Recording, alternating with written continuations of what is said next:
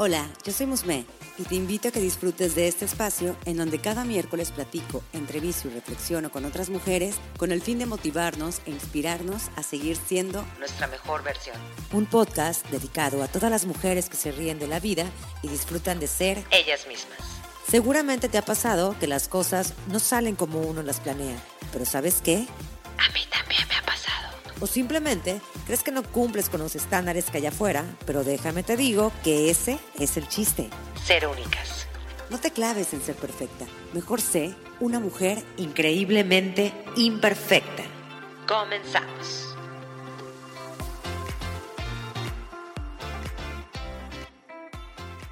Hoy quiero abordar el tema de cómo a veces lidiamos o satisfacemos todos nuestros problemas e inseguridades con la comida. Por ejemplo, ¿te ha pasado cuando estás triste o cuando te ves al espejo y ves algo que no te gusta físicamente de ti? O cuando te comparas con una mujer super fit o cuando te peleas con tu pareja, vas y comes. Por lo regular, creo que a muchas nos pasa, ¿no? Digo, no a todas nos ha pasado, pero estoy segura que a las que sí les ha pasado, llegan a sentirse solas, se llegan a sentir pues como que no comprendidas y sobre todo con cierta culpa. Por lo regular, esas emociones que llegamos a sentir en diversas circunstancias son atendidas a través de la comida. Y digo que hay muchas otras formas, pero hoy me voy a enfocar en esto. ¿Cuántas veces nos hemos sentido culpables después de un atracón y todavía ese sentimiento que te orilló a perderte en la comida sigue ahí? O sea, ni siquiera se resuelve con la comida. Y muchas veces silenciamos eso porque creemos que nadie nos va a entender o crees que solamente te pasa a ti y qué pena, ¿no? Pero déjame te digo que habemos muchas que hemos pasado por lo mismo. En este caso, yo me apunto. ¿eh? Así que nada más déjame te digo, no estás sola, no eres la única que come emocionalmente y no tienes que avergonzarte. Sin embargo, sí te recomiendo atender y poner foco a esas emociones que estás evadiendo. Pero mejor dejemos este tema en manos de una experta como lo es mi invitada a este episodio. Ella es Nayeli Calleja, psicoterapeuta gestal, maestra en desarrollo humano. Su enfoque es humanista, centrado en la persona. Trabaja con pérdidas, emociones y corporal. Así que doy nuevamente la bienvenida a mi amiga Nayeli. Muchísimas gracias por estar aquí. Muchas gracias, Musme. Muchísimas gracias. Estoy súper feliz de estar aquí, muy agradecida de esta invitación. Y pues démosle a lo que ve. Sí, oye, ¿cómo veas, cómo ves eh, lo que estaba comentando al inicio del episodio? Porque la verdad ahorita pues estamos empezando un nuevo año, ya este episodio pues va a estar grabado para el 2022 y es como cuando empieza todo ese mm, sentimiento de culpabilidad inclusive por las cosas que hemos comido en Navidad y en Año Nuevo y empiezan las dietas, las dietas excesivas, estrictas, e, estrictas, perdón. Y pues realmente luego esto va más allá de, un cuerpo de, verse bien, o sea, yo creo que también hay que trabajar dentro de nosotras. Y muchas veces nos atascamos, o sea, realmente, disculpen esta palabra, no me gusta decirla, pero es la verdad, luego nos atascamos de mucha comida, ¿no? Y cómo podemos empezar a controlar o a poner foco en ello, eh, por qué surge, no sé si nos puedas platicar un poquito más. Pues mira, todo empieza en la infancia, o muchas de las cosas que ocurren empiezan en la infancia, ¿sabes? Eh, como muchas de las cosas que pasan. Eh, fíjate que como nuestros papás tampoco saben manejar o no sabían manejar emociones, porque tampoco ellos les enseñaron. Cuando una emoción surge o surgía en la infancia, ¿sabes? Era como, no sé qué hacer, entra así como en pánico un poco, y entonces es, qué hacer para que la niña esté tranquila, ¿sabes? Mm. Entonces es, eh, y, tanto emociones amables como poco amables, ¿sabes? O sea, eh, la niña sacó una buena calificación, vamos a celebrar con un helado, con un pastel, con unas galletas, con algo de comida. La niña está triste, vamos a darle una paleta, un chocolate, una rebanada de pastel, o sea, como siempre, algo que tenga que ver con comida. Entonces, igual, o sea, está, está enojada así de eh, las penas con pan son menos, o todo este tipo de cosas, incluso que tenemos N cantidad de mm, dichos mexicanos referentes con la comida, ¿sabes? Y con las emociones un poco. Entonces, pues desde ahí aprendemos. En el momento que empiezan a surgir las emociones, pues es como ten la paleta, o sea, el niño empieza a llorar, por ejemplo, el bebé empieza a llorar y le das una tortilla con sal, le das un pedazo de chicharrón, le das lo que sea, ¿no? Con tal de que esté tranquilo. Incluso podría ser, o sea, no, no solamente estas cosas, sino manzana, plato, o sea, lo que sea. O sea, el tema es como llegar a ese lugar con la comida, por decirlo de alguna manera. Entonces, cuando vamos creciendo, vamos normalizando esta parte, ¿no? Es como normal esto que ocurre. Y cuando llego a la adultez, o pues sí, desde la adolescencia hasta la adultez, no sé hacerlo de otra forma más que así. Entonces, cuando la emoción empieza a surgir y empieza a ser algo incómodo, como no sé qué está pasando, o sea, ni siquiera sé que es una emoción, solamente sé que es una incomodidad y sé que algo no está bien. Sé que a lo mejor puedo identificar el enojo y la tristeza, que son como de las más comunes, ¿no? Y entonces empiezo como a, mm, a sentirme incómoda, empiezo a sentirme como rara, empiezo a sentirme como que no me gusta esto que está pasando, entonces voy a la alacena, la abro y lo que encuentro, voy al refrigerador, lo abro, lo que encuentro, o sea, es, ando como, como buscando, ¿sabes? Como buscando a ver, o sea, es, es ver con qué me puedo sentir bien, y lo pongo entre comillas porque, como bien decías, esta parte de culpa, porque después voy como y entonces me siento culpable por haberlo hecho. Entonces es un círculo que se repite constantemente, ¿ves? O sea, es, un poco más o menos lo que yo he como descubierto o visto a lo largo del tiempo, ¿sabes? Pero ¿cómo es que, o sea, nosotros realmente identificamos, bueno, muchas, muchas personas, o sobre todo yo, yo soy las que ve las emociones como malas y buenas, y creo que no hay ninguna emoción mala y buena, creo que las emociones son neutras, ¿no? Y ¿qué pasa ahí? O sea, ¿por qué si me enojo, cómo? Si estoy feliz, cómo? O sea, ahí cómo entonces podemos... Eh, nosotras eh, llevar como que, mm, ¿cómo decirlo? Como ir en el camino tranquilo sin tener que desquitarnos con la comida. Ok, mira, eh, lo que dices de las emociones es cierto. Las emociones son neutrales y solamente están ahí para avisarnos alguna situación, ¿sabes? O sea, yo podría decirlas agradables y desagradables. O sea, no son buenas o malas, son agradables o desagradables, o amables o poco amables, no sé, ¿sabes? O sea, llega el enojo y es desagradable sentirte enojada, llega la alegría y es bonito, es agradable sentirte alegre, ¿no? O sea, esta, esta como parte que existe. Eh, Aquí la situación creo que es como quitarle un poco la carga que le hemos puesto a la comida junto con las emociones. Es también, o sea, sí existe esta parte en donde yo voy y como cuando me siento alguna incomodidad y mm, también darme cuenta que llegar y hacerlo tampoco está tan mal. Si en este momento estoy enojada y comerme unos cacahuates japoneses, porque por ejemplo, a mí algo que me pasa es, si estoy enojada, quiero algo que, haga crunch, ¿sabes? No quiero, no quiero un pan con mantequilla y mermelada. No en mi caso. No todas somos iguales, ¿sabes? A lo mejor a ti sí se te antoja un pan con mermelada y mantequilla si estás enojada, ¿no? Pero en mi caso, yo quiero algo que haga crunch, desde cacahuates japoneses, papas, chicharrones, jícamas, pepinos, ¿no? O sea, no tiene que ser forzosamente algo que consideremos como alimento malo, ¿no? Sino es cualquier cosa que cruja, una manzana, o sea, cualquier cosa que cruja. Entonces, si lo necesito en este momento, pues lo hago. O sea, es como decir, pues sí. Sin embargo, es, en este momento es como poder detenerme un paso antes, ¿sabes? Y decir, a ver, estoy enojada. Lo que quiero es comerme a la persona de enfrente. Digo, comerme es un decir, evidentemente, ¿no? Entonces, me lo quiero comer o me la quiero comer. Entonces, como no me la puedo comer, ¿no? Voy a comer algo que sí pueda. Sin embargo, es, a ver, ¿qué es lo que me enoja? El enojo tiene una función y la función del enojo es poner límites. Si estoy enojada con una persona, lo que me está pidiendo mi cuerpo, mi organismo, mi ser, es poner un límite de alguna de las cosas que están pasando en ese momento por lo cual me estoy enojando.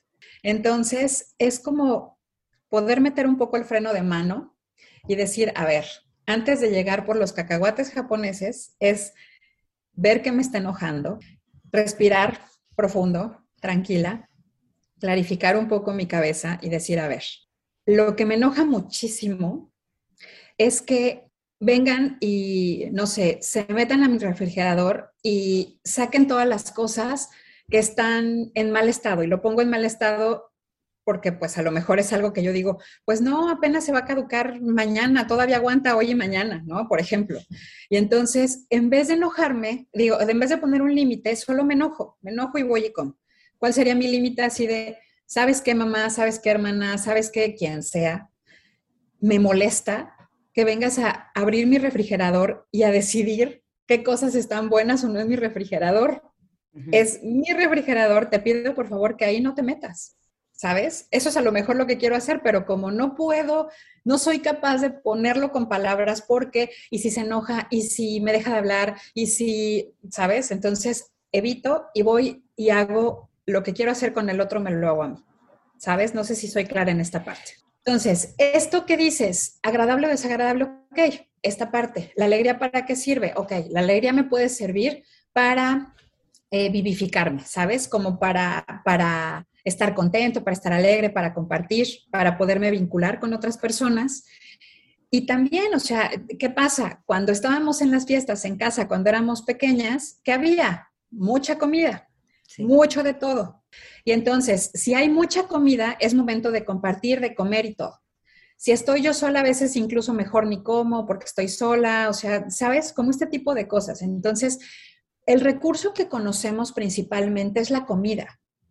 Y es normal y está bien. Es como dejar de, mitificar un poco, de darle esta carga de terror a la comida, ¿no? La comida es comida. Solo es eso. Me va a acompañar en diferentes momentos y yo decido en qué momentos me va a acompañar. Es así, por ejemplo, esta palabra que decías, es que nos atascamos de cosas, ¿no? Si a lo mejor empiezo a dejar de ocupar la palabra atascarme por elijo comer estas cosas, o así es que ya me fui y me tragué 10 panes. Elegí comerme 10 panes. Fue una elección a final de cuentas para hacer. Y dejar de poner toda esta carga. Y a lo mejor esta parte donde también viene un poco de culpa que decías, así de, ¿te vas a comer 10 panes? Ay, no, ¿verdad? Son muchísimos. Así de, ¿te vas a comer 10 panes? Sí. Y a lo mejor empiezas y en el segundo pan dices, es suficiente. Pero cuando le quitas la carga, esto puede pasar, ¿sabes? Cuando le dejo de, poner este peso así de, tristeza, de enojo, de alegría, de, es como, me puedo dar cuenta cuando estoy satisfecha y decir, es suficiente. Es que, ¿sabes qué? Ahorita que me lo, que me lo mencionas, o sea, es tan verídico, o sea, ahorita no me quiero salir un poquito del tema, pero sí quiero exponer así como que un caso personal. Yo llevaba mucho tiempo tratando de lidiar con esta parte de, los atascones, ¿no? O sea, pero yo me daba cuenta, no, fíjate que al principio no me daba cuenta, o sea, como que era, eh, eh, me comía muchas cosas y luego decía, ¿qué hice? ¿Qué hice? Y entraba una culpa horrible, pero yo dentro de mí ya después, o sea, que me gusta ir a terapia, que me gusta estarme atendiendo y demás, es como, hey, ok, ya, ya empecé a darme cuenta que lo hacía por algo. Entonces era bajo mi responsabilidad el seguir tomando esta decisión, ya cuando la lo hacía de manera consciente. Sin embargo, eh, después no, no, no es, o sea, yo, yo seguí tomando luego dietas, ¿no? Que eh, iba con la nutrióloga, que me ponía ciertas cosas a, consumir, sobre todo en esta época navideña, era como que yo me destrampaba, ya sabes, esa típica palabra, me destrampaba todo lo que podía, porque yo decía, en enero ya voy a hacer ejercicio, ya me voy a poner, la verdad la mayoría lo hacemos, ¿no? Y después era peor porque nunca seguía un régimen, llegaba enero, me valía, o sea, era un, relajo que traía y satanizaba la comida, me sentía mal si estaba comiendo un pastel y ya sentía que ya, entonces si ya, ya me comía ese pedazo de pastel, ya me comía esos buñuelos, pues ya mejor ya le sigo la lista y ya, pues ya después, ¿no? Así, así llega a pasar. Y ahorita, de un tiempo para acá que he estado empezando a leer más sobre ese tipo de alimentación intuitiva, la parte de las emociones, que de hecho una vez platicamos, Naya y yo, por, eso que la conocí, platicábamos sobre todo esto, eh, me empecé a interesar más y fue cuando empecé a soltar esa carga, como tú decías. Y es como que ahorita siento que mm, tanto me siento cómoda con, con mi cuerpo y tanto me siento cómoda con mis decisiones. Sin embargo, no todas estamos en el mismo mood, ¿no? Y hay, y sé que algunas que nos están escuchando a lo mejor dicen, ok, bueno, a mí me está pasando, pero ¿cómo pueden identificar eh, que eso es lo que les está pasando? Porque a lo mejor este, tú ahorita no dices, ok, hay unos límites, ok, mamá, para la próxima te voy a decir que me molesta, que agarres mi... Pero ¿qué tal si uno no se da cuenta? ¿O, ¿O cuándo te das cuenta que tienes que parar? Cuando empieza a ser incómodo para mí, ¿sabes? O sea, hay personas que comen todo el día y se sienten cómodas y no tienen un problema. y otras que, puede llegar alguien y decirle, otra vez te vas a tragar todo eso y la otra, sí. Sí. Y no me importa. ¿Y? Con permiso. Entonces, es como esta parte de decir, mientras no me incomode, está bien, ¿sabes? Es como cuando traes una piedra en el zapato, te das cuenta porque es incómodo. Si la piedra estuviera en un lugar donde no se mueve y no te estorba, no te das cuenta que traes la piedra. ¿Sabes? Cuando empieza a ser incómodo, esta parte donde me siento incómoda conmigo, con mi cuerpo, con los comentarios que me hacen los otros, cuando veo las imágenes así de, ah, yo por eso, por eso, por eso ella está flaca, porque seguramente no come buñuelos, ¿no? No come papas o no come rosca de reyes. Pues qué pena que no pueda comer rosca de reyes. Tan rica, ¿verdad? Claro. Pero es como esta parte en donde si me siento incómoda, pues entonces sí empiezo a buscar como ayuda, ¿sabes? O donde si estoy todo el tiempo como en esta, sí, lo voy a decir así, si estoy incómoda todo el tiempo y todo el tiempo me la paso en dietas, definitivamente no estoy contenta ni estoy a gusto ni con mi alimentación ni con mi cuerpo. Por algo, por algo estoy ahí, porque quiero cambiar algo. Y sí entiendo que hay muchas personas que, que a lo mejor van a escuchar esto y van a decir, lo hago por salud. De acuerdo, no estoy peleada con esta parte, ¿sabes? Donde lo hago por salud, perfecto, pero donde se me vuelve una obsesión, en donde eh, es que solamente puedo comer, o sea, platicaba yo en, un grupo donde estaba, ¿no? Donde, justo donde nos, nos, nos, por lo que nos conocimos, donde decía, cuando escucho yo esta parte donde carbohidratos no pueden ser después de las 7 de la noche, o sea, de verdad, ¿hay alguna parte en mi cuerpo donde hay como una especie de caseta de cobro donde cuando llegan los carbohidratos a las 7 y 5 les dicen, ¿qué crees? No puedes pasar, lo siento. Evidentemente no existe, ¿no? O así de, ay, perdón, todavía son las 6.59, llegaste justo a tiempo, o sea, tienes un minuto para pasar. ¿Cuál es la diferencia entre comerme un pan con mermelada y mantequilla a las 4 de la tarde y comérmelo a las 7 y media? ¿Sabes? Sí entiendo que es un poco esta parte de decir, bueno, es que en la tarde ya tienes menos actividad y pues te mueves menos. ¿Se te antojó? Cómetelo. Pero llegar, entiendo que llegar a este punto no es algo así de, ay, ya, perfecto, si me antojo me lo voy a comer. Me queda claro, es un trabajo que se hace, es un trabajo que se va haciendo a lo largo del tiempo y donde también me voy dando cuenta qué quiero en mi vida y qué no quiero en mi vida. Entonces, yo lo que diría es, si, esto, si estás en este punto en donde estoy incómoda o estás incómoda con tu cuerpo, con tu alimentación, con que sales con tus amigas y tú eres la más de, mayor tamaño o la que siempre quiere pedir a lo mejor los, no sé, la hamburguesa con papas y las demás piden una ensalada, ¿sabes? Yo soy esa. Entonces es como llegar y decir, ok, hay algo con lo que no estoy eh, conforme, con lo que no estoy contenta y buscar la ayuda que necesito, ¿sabes? Si tu ayuda o lo que tú requieres como ayuda es ir con un nutriólogo que te quite todo lo que comes y solamente puedes comer pechuga asada, verduras cocidas, agua natural, este caldo de pollo con pollo pero sin arroz, o sea, estas cosas que de repente es así de de verdad tengo que llegar ahí. Si me lo pregunto y digo esto, de verdad tengo que llegar ahí para ser para tener el cuerpo que quiero y para ser la persona que quiero, definitivamente la ayuda es buscarla en otro lugar.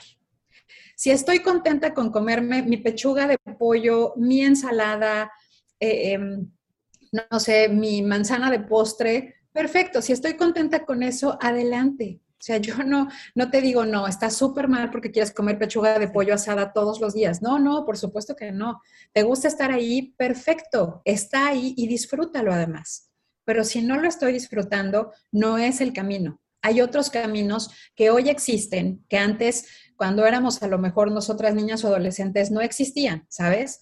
Hoy existe esto que mencionabas justo de la alimentación intuitiva, en donde es, ok, cuando le empiezo a dar permiso a mi cuerpo de reconocer y de reencontrarse con los alimentos y les quito, les quito la carga y les pierdo el miedo, me doy cuenta que comerme un pan con chocolate a las 8 de la noche es igual de bueno que comerme una pechuga asada con verduras. O sea, es mi cuerpo me pide una pechuga asada con verduras, me la como. Mi cuerpo me pide un pan sopeado con chocolate, me lo como. ¿Sabes? Es qué quiero, dónde estoy, cómo quiero estar y todos los espacios y todos los lugares son válidos para todos y para todas. Oye, ¿y cómo es la parte en la que podemos conectar con nosotras mismas? O sea, ya viéndolo desde, ok, ya acepto que hay una eh, forma de, mm, me quiero empezar a alimentar de acuerdo a lo que mi cuerpo me pide, ¿no? O sea, ya estoy este, entendiendo la parte de que, ok, si se me antoja esto, me lo como, me lo voy a permitir sin restricción.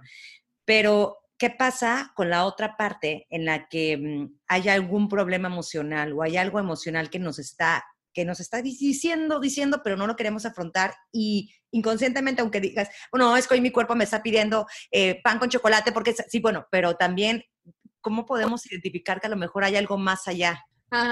bueno, me voy, a, me voy a detener un poco en esta parte de emociones y voy a empezar diciendo que todas las emociones, como decía hace un momento, tienen una función. Y voy a mencionar las cinco emociones que yo considero como emociones básicas, ¿no? Entonces, em, el miedo sirve para protegerme, ¿sabes? O sea, algo, aparece el miedo y entonces tengo que ponerme alerta de algo o cuidarme de algo, ¿sabes? Por eso aparece el miedo. Y, y para, vamos empezando por ahí. Y luego aparece el afecto. El afecto sirve para vincularme, para ponerme contenta, para poderme eh, relacionar con otros, ¿sabes? Y, entonces, si me siento contenta es porque justamente estoy en este punto de o me siento alegre, donde estoy contenta, donde me estoy vinculando, donde estoy teniendo esta, esta cercanía con estas personas. Em, después me aparece la tristeza. Y la tristeza me viene cuando necesito ir hacia adentro cuando necesito ir hacia adentro, necesito introspectar, necesito revisar qué hay conmigo. Eh, y aunque estén pasando cosas afuera, bueno, tengo que ir hacia adentro para ver qué pasa conmigo con lo que está pasando afuera, ¿sabes? Pero es ir hacia adentro. Y luego aparece el enojo. El enojo, como decía hace un momento, es para poner límites. O sea, si aparece enojo, hay un límite que poner con quien aparezca incluso con el que se te metió enfrente, también. O sea, evidentemente no vas a ir a meterte enfrente si no es ok. Es racionalizarlo de otra manera, pero bueno, es, es para poner un límite. Y el afecto sirve para habla así como del amor, pero no necesariamente del amor en pareja, ¿sabes? Como esta parte de vínculo, nuevamente, como esta parte en donde eh, puedo estar con otros, en donde me hace bien estar con otros y en donde eh, estoy, estoy bien acompañada, digámoslo así, ¿sabes? O sea, por ejemplo, en, y pueden aparecer juntas, claro, o sea, puede aparecer afecto con tristeza, claro. Estoy triste, necesito ir hacia adentro, pero también estoy bien si alguien llega y me abraza, ¿sabes? Y si alguien me abraza y me escucha y demás, entonces hay dos emociones vinculadas, ¿no? Puede estar el enojo y la tristeza juntos. Sí pueden estar juntos, aunque yo podría decir que a veces una puede cubrir a la otra. ¿Cómo se cubren las emociones? Si en mi casa no era permitido enojarme porque las niñas bonitas no se enojan, ¿Qué sí podía hacer? Estar triste. Entonces puedo contactar más con la tristeza que con el enojo, aunque a veces lo que siente es realmente enojo. No sé si soy clara aquí en esta parte. Sí, sí, sí. Pero es como, como, ¿cómo puedo ir cubriendo una emoción con otra? ¿Sabes? Entonces, bueno, poniendo esta parte aquí. Ahora, ¿cómo puedo darme cuenta que estoy comiendo por emociones y no estoy comiendo porque se me dio la gana? Porque cuando como por emociones, me voy a acabar la cena y no va a haber a la cena que sea suficiente. ¿Sabes? O sea, el refrigerador no va a ser suficiente. Entonces empecé con eh, el pan dulce que me encontré en la cocina y seguí con em, las papas que había. Y o sea, no importa, dulce, salado, agridulce, lo que sea, o sea, no importa. ¿Sabes? Es como llegar y comer todo lo que hay en el momento que haya hasta que de verdad a veces no puedo parar, me queda claro, o a veces ya es esta parte en donde dices, ay, o sea, si como un cacahuate más voy a explotar, ¿no? Entonces, definitivamente hay un tema emocional y hay que atenderlo, por supuesto, por supuesto. O sea, ¿y por qué hay que atenderlo? A lo mejor para dejar de comer sí va a ser también una consecuencia, pero no es la finalidad, sino es más bien qué es lo que está pasando ahí, que necesito atenderlo, que necesito mirarlo, ¿sabes? Que definitivamente está siendo tan amenazante mirarlo que es más fácil llegar con la bolsa del pan o que llegar con la bolsa de papas, ¿sabes? Es mucho más manejable. Y ahí es donde digo, si en este momento es la manera en que puedo sobrellevarlo, está bien. Sin embargo, lo que sí las invitaría definitivamente es a buscar qué está pasando. O sea, es como ir a rascar un poquito y decir, a ver qué pasa, ¿sabes? Es como, como, es que siempre que estoy triste voy y como pan. Ok, vamos a revisar qué me da el pan que otras cosas no me dan. Y lo pongo entre comillas, ¿no? Porque a lo mejor eh, lo que necesito es ir con mi pareja y decirle, ¿sabes qué? Necesito sentirme más acompañada. O sea, aunque vivimos juntos, aunque estamos juntos, no me siento vista, no me siento acompañada. Y cuando como el pan, a lo mejor soy vista, porque cuando me ve me dice, oye, estás comiendo mucho pan, ok, me miraste, ¿sabes? Entonces, es que está pasando. Entonces, poder llegar y decirle, ¿sabes qué? Me gustaría sentirme vista por ti. O a lo mejor no necesito verme vista por él, necesito verme yo, necesito mirarme yo, ¿sabes? Entonces es, ¿qué está pasando? ¿Hacia dónde tengo que ir? Pero es como, como ir a tocar la puerta y pedir un poco de ayuda, ¿sabes? O sea, siempre que me enojo voy y como papas fritas con salsa valentina, ¿no? Por ejemplo. No nos están patrocinando. Este, Ojalá. Ojalá. Papas con salsa, ¿sabes?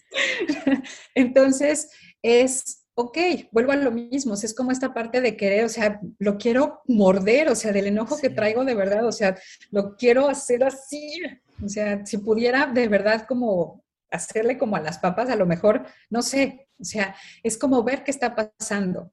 Cuando no estoy comiendo emocional, cuando de repente me aparecen unos churros enfrente y digo, ay, qué sabroso. Y me como un churro, me como posiblemente dos churros, me como tres churros y digo, estoy bien y es suficiente. ¿Sabes? Puedo detenerme, puedo decir, aquí estoy bien. ¿Qué pasa si de repente a lo mejor alguno de ustedes dice, es que yo no tengo nada emocional y no me puedo detener? Bueno, entonces habrá que revisar de manera médica, ¿sabes? A lo mejor hay alguna otra situación médica, no sé, eh, digo, no quisiera yo mencionar ninguna situación médica para que no digan, ay, claro, yo tengo eso. No, no. Sí, sí, sí. suele pasar de, de repente así de que empiezas a dar este, síntomas de algunas cosas y es, yo, eso tengo, ¿no? no, prefiero no. Pero entonces, a lo mejor hay alguna situación médica detrás, ¿sabes? O sea, pero es como ser súper honesta conmigo y decir, a ver, ¿de verdad está pasando algo emocional o no? O de verdad, o sea, no hay nada emocional, y de verdad no puedo parar. Bueno, entonces vamos con el médico y revisamos. Pero, o, o sí, sí, la verdad es que si hay algo atrás y la verdad es que me cuesta mucho trabajo ponerme frente a lo que está pasando, ¿no? O sea, no es cómodo para mí ponerme frente a eso. Y como no es cómodo, lo más fácil siempre es evitarlo. O sea, es como, hay algo que, que, yo platico con mis pacientes y les digo, algo que le dije, tú dime si voy bien o me regreso. Le digo, si no lo veo, no existe. Me dice, sí, claro, claro, por supuesto. O sea, si yo no lo veo, no existe. Entonces, no veo mi tristeza, no existe. No veo mi enojo, no existe. ¿No? Entonces, eh, es más fácil sobrellevarlo con otra cosa. Y vuelvo a lo mismo, cuando trabajo yo con mis pacientes y les digo, si llegar a las papas fue la opción en este momento, está bien. O sea, no pasa nada. Tampoco te flageles ni digas, ay, soy de lo peor, me comí una bolsa de papas completa de esas que son así de fiesta, grandotas, gigantes. Si lo que estabas transitando, la única manera de seguirlo transitando fue mediante las papas, está bien. Aquí lo que digo es, solamente es darme cuenta, ¿sabes qué? Sí, sí me sentí enojada, no pude poner el límite y lo único que pude hacer fue comerme la bolsa de papas perfecto, lo pudiste identificar, ¿sabes? O sea, es, aquí lo interesante es cuando puedo verlo y mirarlo, porque entonces es, ya que lo veo, ¿qué voy a hacer con esto que sí estoy viendo? Simplemente es eh, poner foco, ¿no? O sea, realmente parar y darte un momento de decir, ok, ¿qué fue lo que está sucediendo en este momento conmigo? Ah, no, es que la verdad, ti tiene un chorro de hambre. Ah, bueno, pues está perfecto, ¿no? Pero a ver, ¿qué pasa Y también ahí va de la mano, eh, creo yo, la culpa, el sentimiento de culpa. O sea, porque, por ejemplo, ok, bueno, viene siendo una emoción, viene siendo porque se me antojó, pero tú lo acabas de decir, o sea, ay, es que me acabo de comer una bolsa de papas, bueno, y viene una culpa, ¿no? De cierta forma. ¿Esa culpa cómo la manejamos? Primero es revisar si la culpa de verdad es mía o es de alguien más. ¿Sabes? A veces la culpa que viene con la comida tiene mucho que ver con como no ser lo que los otros esperan de mí. O sea, la culpa viene mucho con esta parte de no sentirme suficiente, de no sentirme adecuada, de, o sea, como esta parte, ¿sabes? O sea, es como decía yo hace un momento. O sea, seguramente esta fulana no come papas, por eso está así de flaca, ¿no? A ver, no come papas porque ella decidió no comer papas y está bien para ella si decide no comer papas, ¿no? O sea, esa es su vida, esa es su historia, esas son sus decisiones. Mi vida, mi historia, mis decisiones son diferentes a las de ella. O sea, no tienen que ser iguales, ¿no? Eso tengo primero que tenerlo súper claro. Y es, vuelvo a lo mismo, como esta parte de dónde viene la culpa es mía, de verdad el arrepentimiento es completamente mío y esta parte de cómo es posible, yo sola no puedo, y es, ok. Mi pregunta aquí sería, si viene tu amiga y te dice, es que me acabo de comer tres bolsas de papas completas yo sola, le dirías, ay, qué gorda estás, o sea, no puede ser, por eso estás así de gorda, ¿sabes?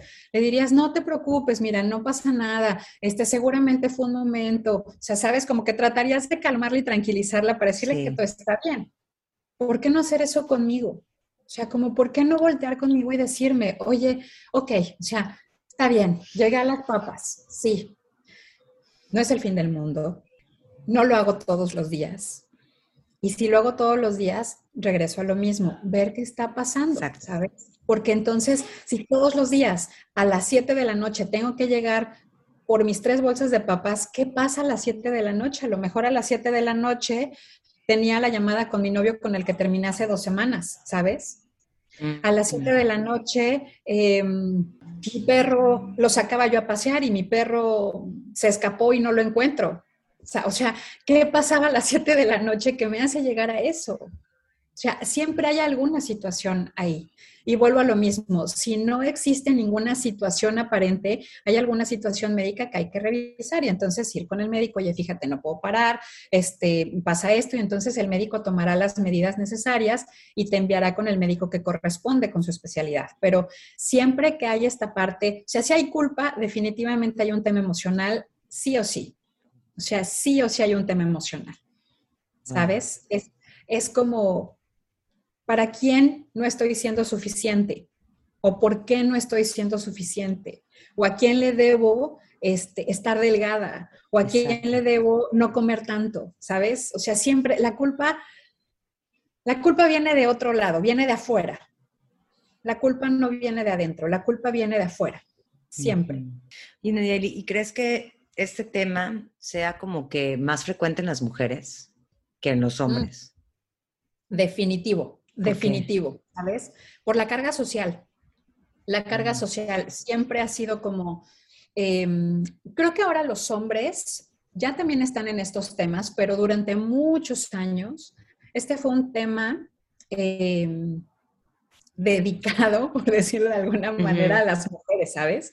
O sea, es Em, si un hombre tenía una mujer delgada como pareja o a un lado es como es como si fuera un trofeo, más que como una compañía, como otra cosa, ¿sabes? Es como el trofeo, ¿no? Las compañías contrataban mujeres delgadas y, con buena imagen y buen cuerpo porque era la imagen que proyectaban al cliente, ¿sabes? Pero como toda esta parte muy social, muy social. O sea, es, eh, si, si, es que, te, o sea, muchos de los divorcios que había eh, años atrás es, te dejo porque te descuidaste, ¿no? Porque te descuidaste. Y entonces van y se buscan una mujer delgada otra vez. Y cuando esta otra se descuida, igual la dejan y así sucesivamente, ¿no? Pero es como esta imagen que venden. O sea, esta imagen que venden de mujer perfecta, de mujer eh, exitosa, de mamá eh, linda, abnegada y demás, ¿sabes? Como esta, esta parte donde nos vendieron así durante muchos años. O sea, si tú ves todas las películas con las que nosotros crecimos, las mujeres son así. Y los hombres no importa si son, si son grandes o no son grandes, ¿sabes? Como el foco no está ahí, el foco está en que la mujer esté linda. Sí. En eso está el foco, ¿no? Entonces, eh, hoy por eso te digo, las, los hombres empiezan también a, verse en este lugar porque hoy también esta parte social también les exige a ellos, ¿no? También les empieza a exigir a ellos, ¿no? Y vuelvo a lo mismo porque de repente es así, entonces estás en contra de que, de que las mujeres o los hombres sean delgados. No, por supuesto que no. Cada quien va a decidir en dónde quiere estar y en dónde quiere ponerse y está bien. Donde yo me sienta cómoda o cómodo, ahí estoy bien, ¿sabes? Entonces, si yo decido ir al gimnasio cinco horas al día, de lunes a sábado, de lunes a domingo, está perfecto. Si eso te hace feliz y te, te, pone en un lugar cómodo y amable para ti, perfecto, súper bien. Si ese lugar no te pone cómoda, no te pone en un lugar amable para ti, no es el lugar para ti. O sea, es como buscar esta parte compasiva, vuelvo a lo mismo, en donde si, si viene tu amiga, tu hermana, tu mamá y te dice, es que de verdad, o sea, yo no aguanto siete días a la semana en el gimnasio, cinco horas diarias, no le dirías, no, no, dele, dele, porque si usted quiere un cuerpo así, ¿sabes? O sea, digo, si estoy en el mood ese, seguro lo voy a hacer, ¿no? Pero si es como decirle, ¿sabes qué? O sea, es que te estás exigiendo demasiado, creo que es demasiadas horas en el gimnasio, son muchos días, podrías eh, ir menos días o menos horas, ¿sabes? O sea, como que tratarías de, hacerla sentir mejor. Sí. ¿Qué falta para hacerme sentir mejor a mí? ¿Sabes? O sea, así de, ok, a lo mejor todos los días levantarme a las 5 de la mañana a correr no es opción, o sea, 5 de la mañana no tengo manera de levantarme. O sea, yo te lo decía en algún momento, yo 5 de la mañana no hay forma que me levante, pero a menos que sea necesario porque mi vuelo sale a las 8 de la mañana, ¿sabes? De otra forma, no lo haría. Pero, pero sí, sí, sí, sí quiero correr, sí quiero hacerlo. ¿Cuál sería un horario más cómodo para mí? No, pues a las 9 de la mañana. Perfecto, me levanto a las 9 y lo hago. No es que a las 9 ya tengo que estar en el trabajo. Bueno, 8 de la noche, perfecto. Regresando a trabajar a las 8 de la noche lo hago. No es que no me gusta correr. Bueno, ¿qué te gusta? Bailar. Bueno, bailemos, ¿sabes? O sea, como esta parte donde me puedo poner y acomodar en el lugar que es cómodo y amable para mí. O sea, no tengo que hacer que los lugares cómodos y amables de los demás tengan que ser también para mí. Es que eso, luego como que uno quiere seguir la rutina de, otras personas, ¿no? De la amiga o de la persona que sigues en una cuenta y eso llega a ser como, bueno, llega a crearnos cierta ansiedad al no cumplir las mismas expectativas o no llegar a, a, seguirle el ritmo. Yo te digo algo, o sea, de plano, yo tuve que dejar de seguir algunas cuentas de personas que admiro pero que no me estaban dejando nada bueno porque yo me sentía mal conmigo misma. Entonces, eh, preferí como que soltar eso, no porque sean malas personas, no, no porque me estén dando malos consejos, no, simplemente porque no me estaba sirviendo. Pero fue hasta que yo me lo permití, porque hasta me sentí mal.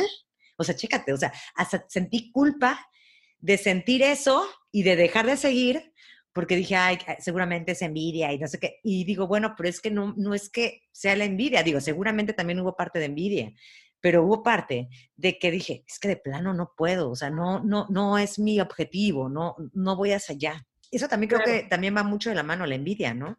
Sí, y sabes que esto ahorita que te, que te escucho esto de la envidia, si esa envidia no es para mí, no es el lugar para mí. O sea, cuando, cuando hay envidia, definitivamente no es un lugar amable para mí. O sea, esto que dices del, del detox de redes sociales, ahora que está tan de moda la palabra detox, hagamos un detox de redes sociales. O sea, si sigo a la persona, la sigo porque me suma, porque me, porque me río con las cosas que publica, porque, ¿sabes? O sea, porque, porque estoy contenta con lo que tengo ahí. Pero si cada que veo las historias o, las, o, el feed y, veo lo que publica y me siento culpable y me siento eh, regañada y me siento juzgada y me siento señalada, no es el lugar. O sea, si sigo una cuenta que en su historia dice, seguro ahí vas de gordo a tragarte otra hamburguesa con papas y queso. Pues sí, por eso vas a lograr tu objetivo. ¿De verdad quieres escuchar eso todos los días? Si eso quien quiera. Claro, por supuesto. Si eso te hace feliz, escúchalo. Pero si cada que escucho esto me siento culpable, me siento bajoneada, me siento que no soy suficiente, que no soy capaz, que nunca lo voy a lograr, no es el lugar. O sea, definitivamente no es el lugar.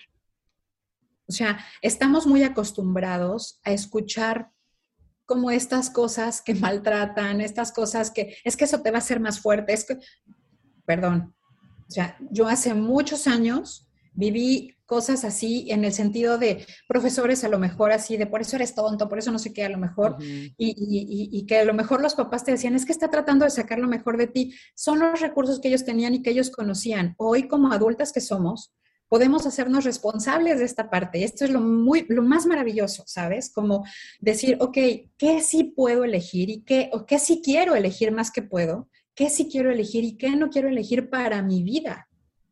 ¿Sabes? Cuando soy adolescente, cuando soy una niña, no tengo elecciones. Hoy muchos papás les dan elecciones a los hijos, pero ese es otro tema. Eh, pero, pero, pero cuando, pero hay muchas cosas que los papás eligen por los, por los hijos porque, porque eso es lo que, lo que toca y eso es lo correcto de alguna forma, porque están en formación, por muchas cosas. Pero cuando soy adulta, como adulta responsable que soy, como adulta, como adulta que soy, puedo elegir lo que es bien, lo que es bueno para mí y lo que no es bueno para mí, ¿sabes? Y lo que es bueno para mí no necesariamente es bueno para ti.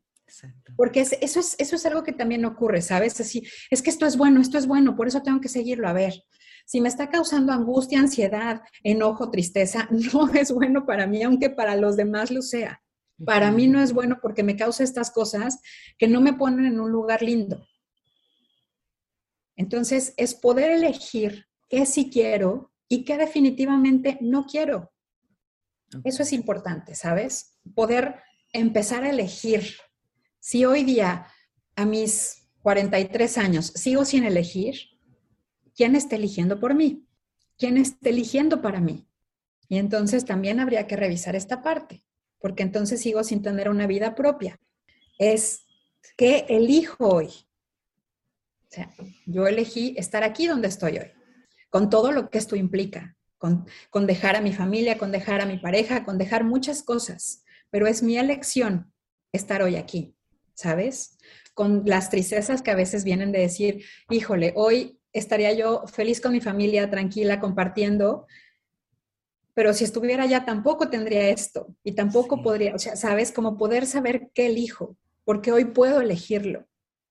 Aún estoy casada o aún no estoy casada o aún vivo con mis padres o no vivo con ellos o vivo con mis amigas o vivo con mi pareja o con quien viva, hay cosas que puedo elegir, hay cosas que habrá que elegir en conjunto, pero hay cosas que yo puedo elegir y que tengo derecho a elegir, ¿sabes? y elegir qué como, qué no como, qué cuentas sigo, qué cuentas no sigo. Todas estas cosas definitivamente son elecciones total y completamente personales.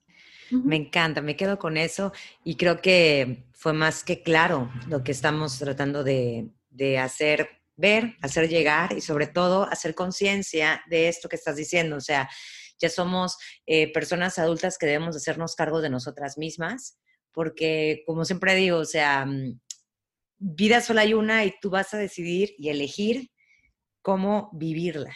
Y si es enfrentando ciertas cosas que a veces queremos ocultar, yo creo que se van a repetir esos patrones una y otra vez, ¿no?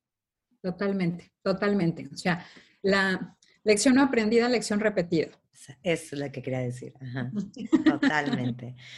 Naye, me, encanta todo lo que estamos platicando y yo sé que este tema tiene para mucho, pero ya, ya habrá oportunidad de, enfocarnos a, otras, a otros subtemas de esto. Sin embargo, eh, me gustaría pasar ahorita a la segunda, a la segunda parte de la entrevista, que es ya más personal y que es, son las preguntas que, que, siempre les hago a mis invitados. Y una de ellas es que nos puedas compartir cuál sería tu imperfección más perfecta y por qué. Bueno, yo creo que mi imperfección más perfecta ha sido mi peso definitivamente. ¿Por qué? Porque mi peso es lo que me ayudó a llegar a donde hoy estoy, ¿sabes? O sea, yo llegué buscando, eh, pues justamente llegar a este cuerpo perfecto, eh, bajar estos cinco kilitos porque te vas a ver más linda, o sea, como buscando esta parte, pero siempre había una insatisfacción aún cuando bajaba esos 5 o 10 kilitos menos, ¿no? Y que todo el mundo me decía, qué linda te ves, em, eh, deberías de quedarte así, y que yo decía, entonces, no, o sea, si tengo 10 kilitos más, no soy linda, no soy suficiente, no, no, no me van a querer si tengo 10 kilos. O sea, como empezar a pensar todas estas cosas. Y entonces empezar a llegar justo a este camino de autoconocimiento total en donde decía, necesito agradarle al otro, necesito agradarme a mí. Entonces, creo que definitivamente mi peso es el que me ha acompañado a encontrar este lugar donde hoy estoy. Estoy feliz, estoy contenta, estoy plena y me siento de verdad, me siento, me siento plena. Así, definitivamente eso. Se te nota, se te nota ya, ya me lo hiciste ver antes de la entrevista. Y me encanta que estés así, me encanta porque se contagia, eso es súper importante. Gracias por compartirlo. Gracias.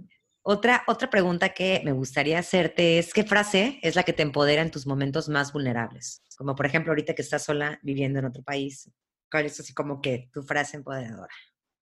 Pues mira, tengo varias y no recuerdo si fue la que te puse, pero ahorita la que te quiero decir es, todo pasa y esto también va a pasar o esto también pasará, ¿sabes? A veces creemos que lo que me pasa va a ser como, o sea, es que, es que esto cuándo va a terminar, nunca va a terminar, nunca va a pasar, esto es eterno. No, todo pasa y todo, todos son momentos, ¿sabes?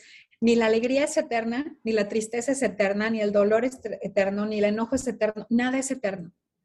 Y en donde estés, solo disfrútalo, solo vívelo. Si no es disfrutable porque la tristeza a lo mejor no la estoy disfrutando, solo vívela, transítala desde un lugar amable para ti y busca qué necesitas para que esa tristeza sea más llevadera. Y si esa tristeza y, o eso que necesito para que sea más llevadera es un pan con mantequilla y mermelada, está bien. No pasa nada. ¿Qué libro, canción o película? Ya le metí canción, esta es nueva, ¿eh?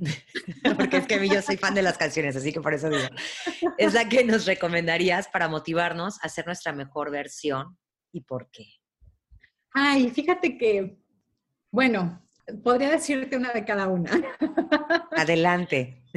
Fíjate que, bueno, un libro que a mí me gustó mucho y que de repente regreso en ocasiones para algunas cosas es eh, ¿Podría mi verdadero yo ponerse de pie? Es de John Powell.